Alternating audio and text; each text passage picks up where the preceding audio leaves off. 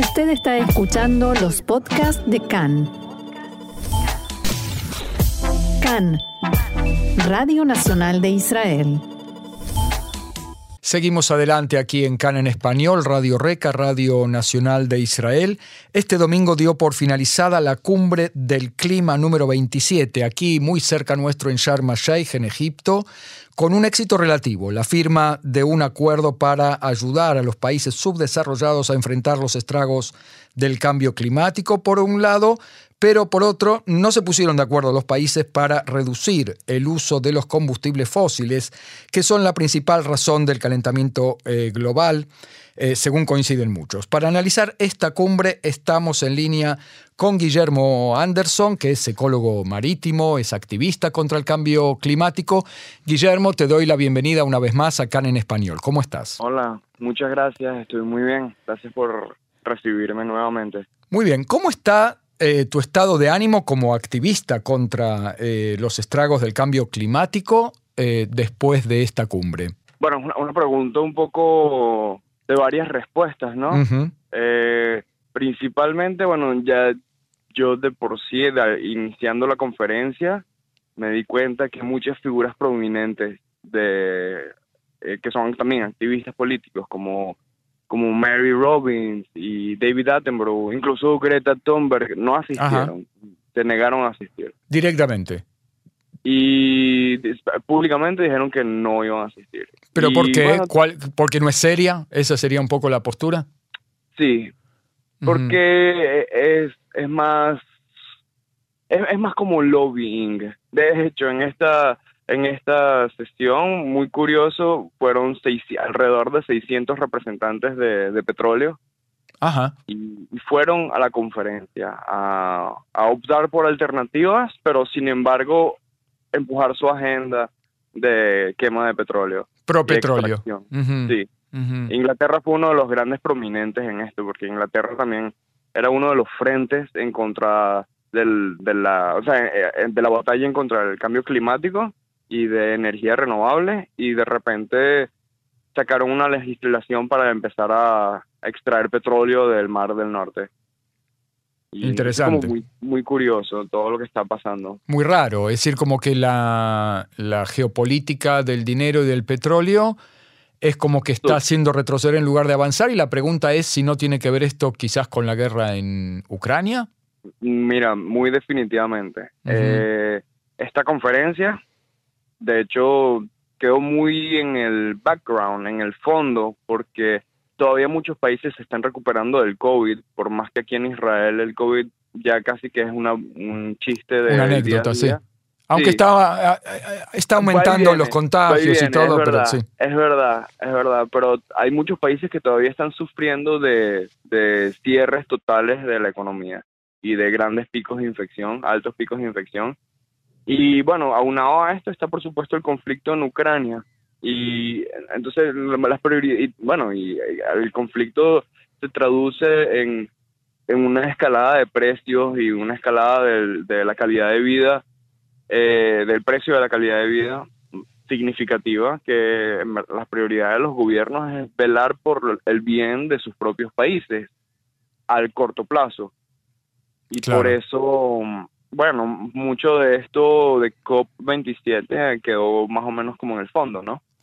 La pregunta es si no es una buena noticia, de todos modos, antes de entrar de nuevo en las malas, el hecho de que se hayan puesto de acuerdo en financiar o en eh, volcar fondos para que países subdesarrollados como Pakistán, por ejemplo, que sufrió terribles inundaciones, pueda, eh, mm, puedan capearlas, ¿no? Sí, Mira, eh, esto de Fund and Damage, el fondo de, de, Loss and Damage, perdón, de, de pérdida y daño. Y daños, sí. Esto, la verdad es que casi que desde el acuerdo de Río, al comienzo de toda esta trayectoria, las pequeñas islas del Pacífico y los pequeños países que se están desarrollando em, están pidiendo y exigiendo que se compense por los desastres que cada vez son mucho mayores. Las tormentas aumentan en intensidad. Y... Guillermo, hay algunos países que son, hay algunas islas del Pacífico que son países. Es, ¿Pueden desaparecer países enteros que son esas islitas? totalmente. ¿Ya han desaparecido alguna?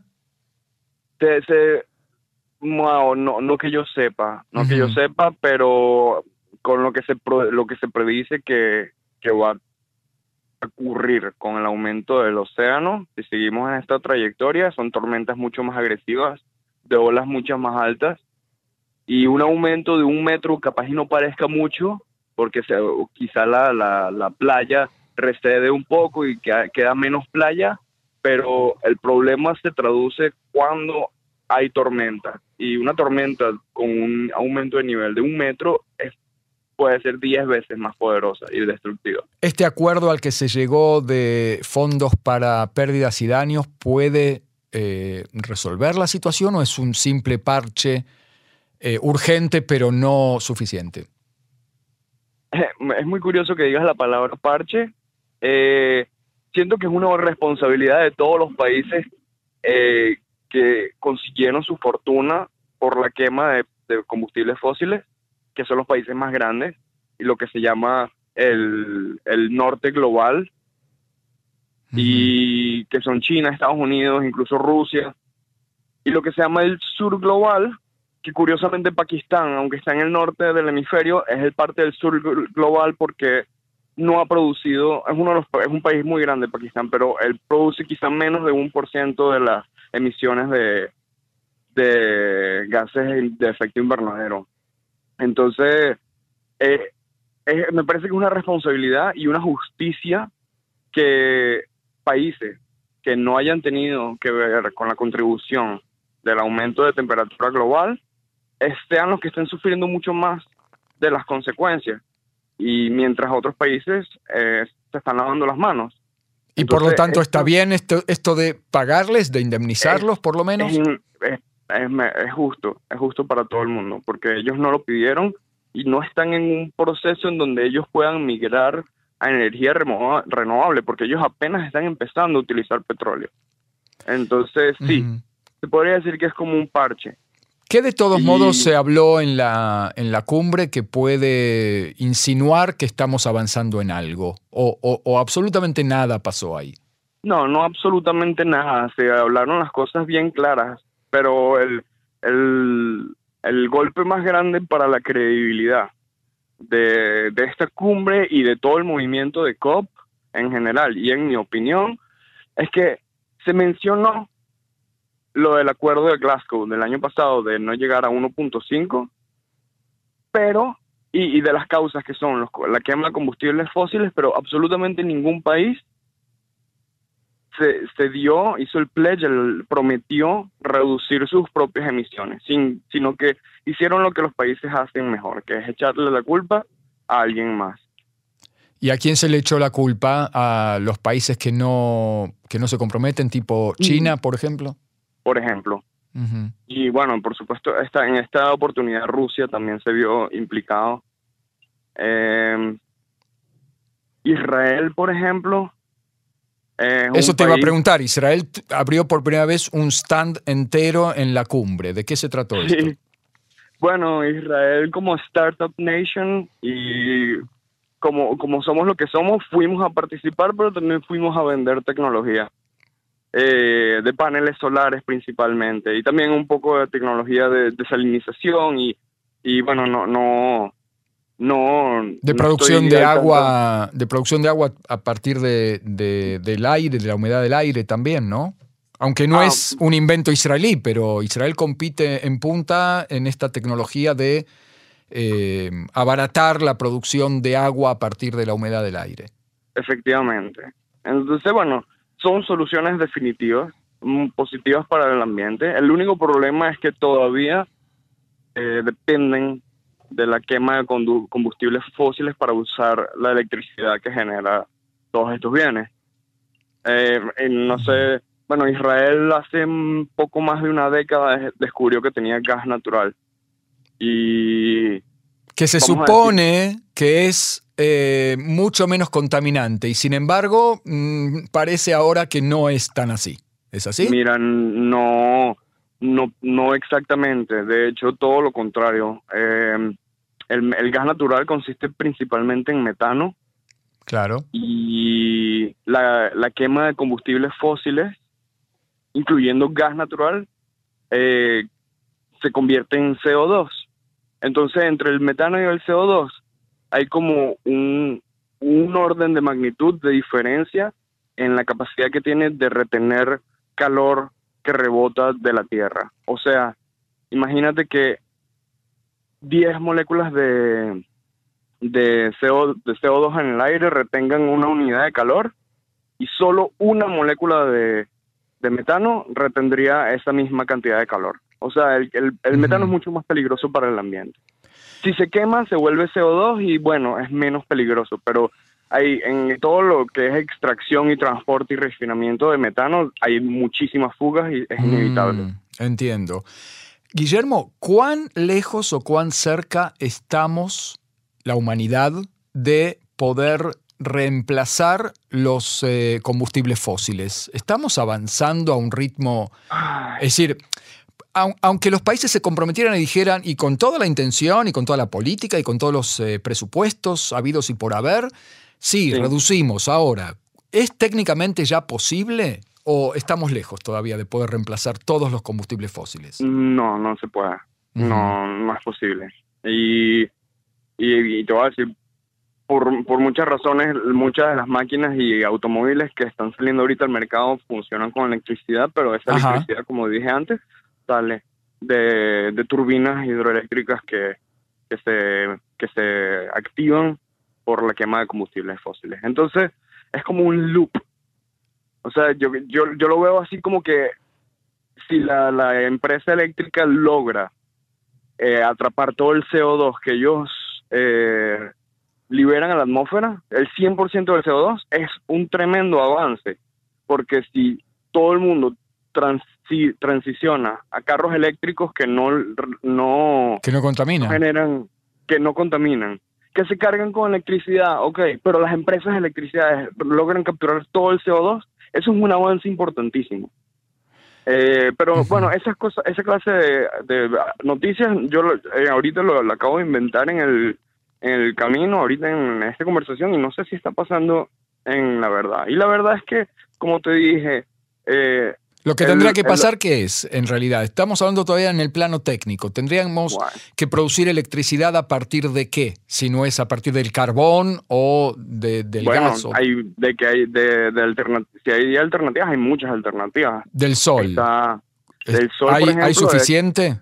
¿Hay suficiente paneles solares en el mundo como para reemplazar? cada, vez, cada vez se hace mucho más barato hacer paneles solares, pero no hay suficiente. Y de hecho también hay que considerar el costo de, extraer los materiales y de construir cables que lleven esa electricidad a todas a diferentes partes del mundo. Lo ideal sería que cada casa o cada edificio tuviese su propio panel. En todo el planeta. En todo el planeta. Y aún así no es tan... no podríamos depender exclusivamente del sol, porque la cantidad de energía que, que no se, o sea, eh, tienen un porcentaje como entre 20 y 30% de eficiencia y solo es de día y al mediodía que el sol pega más duro. ¿No se puede acumular y que dure para la noche? Sí, ya se puede acumular. Hay, una, hay un avance muy, muy grande también en, en baterías. y baterías de litio y, ¿sabes? Pero también estamos jugando en el juego de de monopolio del planeta Tierra, en donde, ¿sabes? Ok, construimos baterías y hacemos tal, pero estamos abriendo la tierra y acabando con los recursos que tenemos a la mano. Y yo creo que una de las cosas importantes que va a tener que ocurrir es que las personas aprendan a reutilizar absolutamente todos sus desechos y reciclarlos y no simplemente quemarlos o enterrarlos bajo la tierra. ¿Forma parte de la lucha ecológica el tema del de, eh, el estallido de eh, población en el mundo? Porque esta semana justo acabamos de pasar eh, la barrera de los 8 mil millones de habitantes en el planeta. ¿Cómo juega esto? El chico de Puerto Rico es el número 8 mil millones. No sé quién lo determinó, quién lo contó, pero bueno, es un niño de Puerto Rico. Qué suerte tiene, ¿no? Sí, en verdad también es un poco agridulce el, el sentimiento, porque yo le prometí a Roxana no, no ser negativo, pero la verdad es que la cuestión, la, como lo veo el panorama, eh, lo veo muy gris y no veo intención de los gobiernos que últimamente son responsables en corregir esta situación. Entonces, lo que sí veo es que hay mucha más presión, no solo por parte de países que están ahorita sufriendo, como Pakistán, por ejemplo, o, la, o, las islas de la Polinesia, o todas estas pequeñas naciones que están en proceso de desarrollo. No solo de eso, sino que estamos, estamos viendo en países desarrollados del, del norte global, como Estados Unidos, todos los países europeos, muchos países, incluso, incluso gente en China protestando, que hay, tienen el, poder y la presión vienen de las propias personas y no del común como tú y yo, pues no, bueno, ahí tenés, los gobiernos. Ahí tenés un punto negativo, está creciendo eh, significativamente la protesta de la humanidad contra el cambio climático. Hay más gente sufriendo, entonces yo estimo pensar que sí está creciendo la presión. Ya no es una mentira, ya cualquier persona que diga que el cambio climático no es un es una farsa, es un, un hoax, como se dice en inglés, eh, está, está completamente desubicado, porque ya la evidencia está desde hace 20 años y ahorita hay celulares que te permiten ver lo que está pasando, por ejemplo, en Pakistán, que yo me enteré fue por YouTube, ni siquiera por las noticias. Entonces no hay excusa para, para no estar consciente de la situación eh, global y hay suficientes maneras de activar y de militar contra esto. Eh, vamos a volver a hablar seguramente de estos temas porque van muy prontamente se van a convertir en los temas prioritarios de toda la humanidad. Eh, Guillermo Anderson, ecólogo marítimo, activista contra el cambio climático, yo te quiero agradecer estas reflexiones y este diálogo con CAN en español. ¿eh? Muchas gracias. gracias. gracias a ustedes por recibirme nuevamente. Muchas gracias. Shalom, shalom. Shalom.